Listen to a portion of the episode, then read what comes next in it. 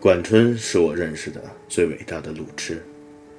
他开一家小小的酒吧，但房子是在南京房价很低的时候买的，没有租金，所以经营起来压力不大。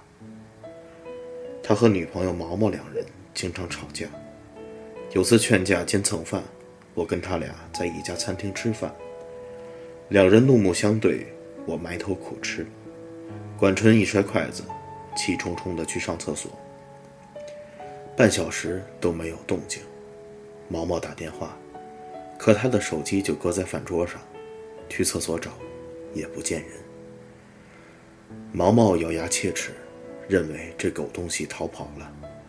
结果他满头大汗地从餐厅奔进来，大家惊呆了。他小声说：“上完厕所想了会儿吵架用词，想好以后一股劲儿地往回跑，不知怎么着。”穿越了走廊，就到了新华书店。人家指路，他又走到了正红街广场。最后想了招狠的，索性打车。司机一路开，又没听说过这家饭馆，描绘了半天，已开到了鼓楼。只好再换辆车，才找回来。在新街口吃饭，上个厕所迷路，迷到鼓楼。毛毛气得笑了。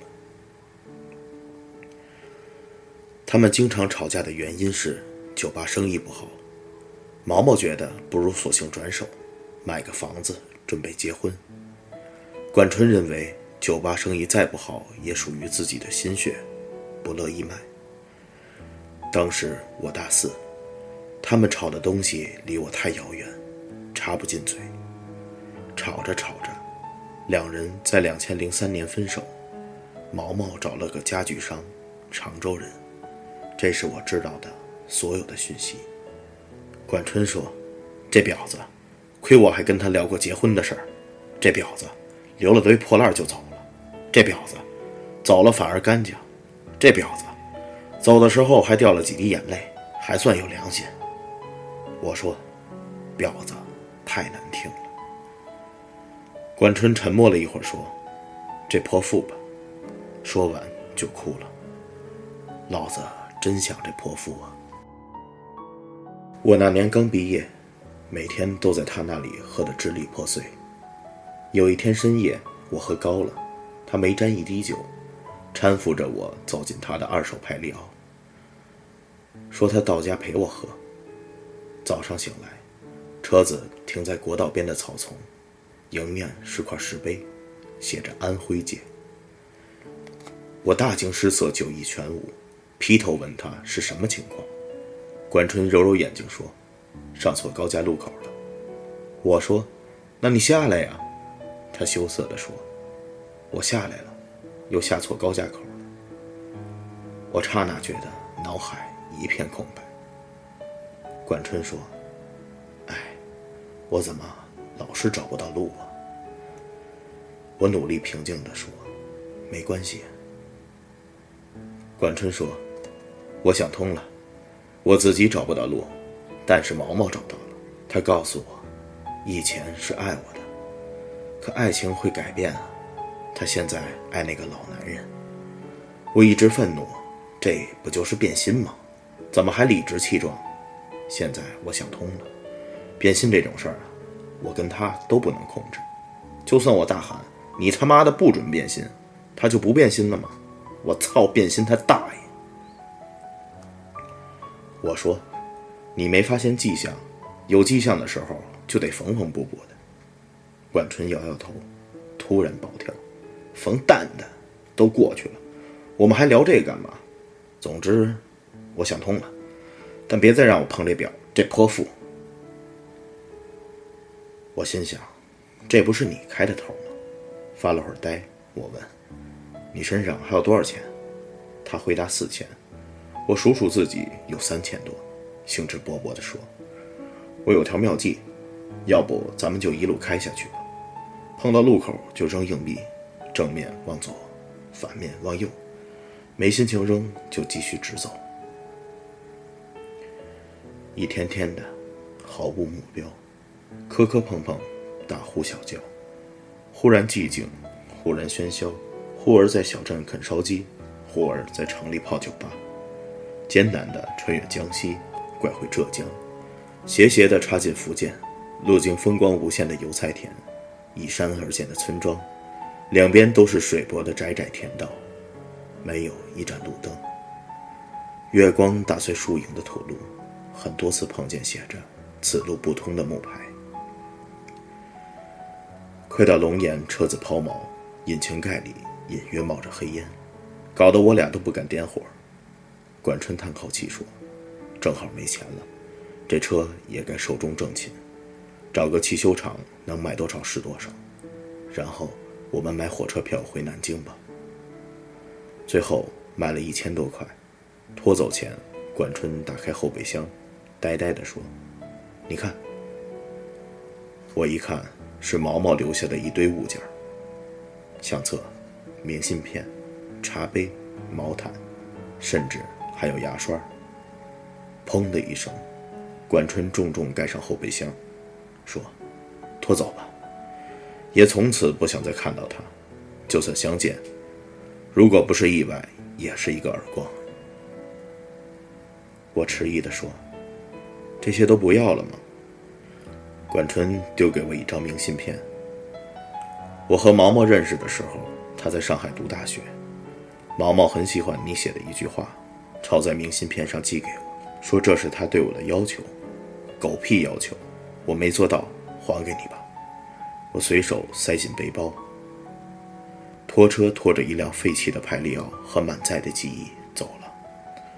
管春在尘烟飞舞的国道边呆立了许久。我在想，他是不是故意载着一车回忆，开到能抵达的最远的地方呢？然后将他们全部放弃。回南京，管春拼命打理酒吧，酒吧的生意开始红火，不用周末，每天也都是满客。在一年前重新买了辆帕萨特，酒吧生意已经非常稳定，就由他妹妹打理，自己没事儿带着狐朋狗友就兜风。下野山顶，一起玩的朋友说：“毛毛完蛋了。”我瞄瞄管春，他面无表情。就壮着胆问详情。朋友说，毛毛的老公在河南买地做项目，碰到骗子了，没有土地证，好几千万的投资估计打水漂了，到处托人摆平这件事儿。过段时间，我零星的了解到，毛毛的老公破产了，银行开始拍卖他们家的房子。管春冷笑，活该。有天，我们经过那家公寓楼，管春一脚急刹车，指着前头一辆缓缓靠边的大切诺基说：“瞧，泼妇老公的车子，大概要被法院拖走了。”切诺基停好，毛毛下车，很慢很慢地走开。我似乎能听见他抽泣的声音。管春扭头说：“安全带。”我下意识扣好，管春嘿嘿一笑，怒吼一声。我操！变心他大爷！接着一脚油门，冲着切诺基撞了上去。我们俩没事儿，气囊弹到脸上，砸得我眼镜都不知道飞哪去了。我心中一个声音在疯狂的咆哮：“这王八蛋！这王八蛋！这王八蛋！老子要是死了，一定到你酒吧里去闹鬼！”行人纷纷围上，我能看到几十米开外的毛毛吓得脸发白，和一米内管春狰狞的脸。为了这一时痛快，管春只好卖酒吧。酒吧通过中介转手，挣一百万，七十五万赔给了毛毛。他带着剩下的二十多万和几个搞音乐的朋友去各个城市开小型演唱会。据说都是当地文艺范儿的酒吧，开一场就赔五千。看到这种倾家荡产的节奏，我由衷的赞叹：真牛逼我也离开南京，在北京、上海各地晃悠。管春的手机永远打不通，上 QQ 时，看见这货偶尔在，只是简单的聊几句。我心里一直有疑问，终于憋不住问他：“你撞车就图个爽吗？”管春发个装酷的表情，然后说：“他那车我知道，估计只能卖三十多万。”我说：“你赔他七十五万。”是不是让他好歹能留点钱自己过日子？管春没有立即回复，又发个装酷的表情，半天后说：“可能吧，反正老子撞得很爽。”说完，这孙子就下线了，留了个灰色的头像。我突发奇想，从破破烂烂的背包里翻出那张明信片，上面写着：“我希望有个如你一般的人，如这山间清晨一般明亮清爽的人。”如奔赴古城道路上阳光一般的人，温暖而不炙热，覆盖我所有的肌肤，由起点到夜晚，由山野到书房，一切问题的答案都很简单。我希望有个如你一般的人，贯彻未来，数遍生命的公路牌。我看着窗外的北京，下雪了。混不下去，我两年后回到南京，没一个月，大概钱花光光。管春也回来了，暂时住我租的破屋子。两个人看了几天电视剧，突发奇想，想去那家酒吧看看。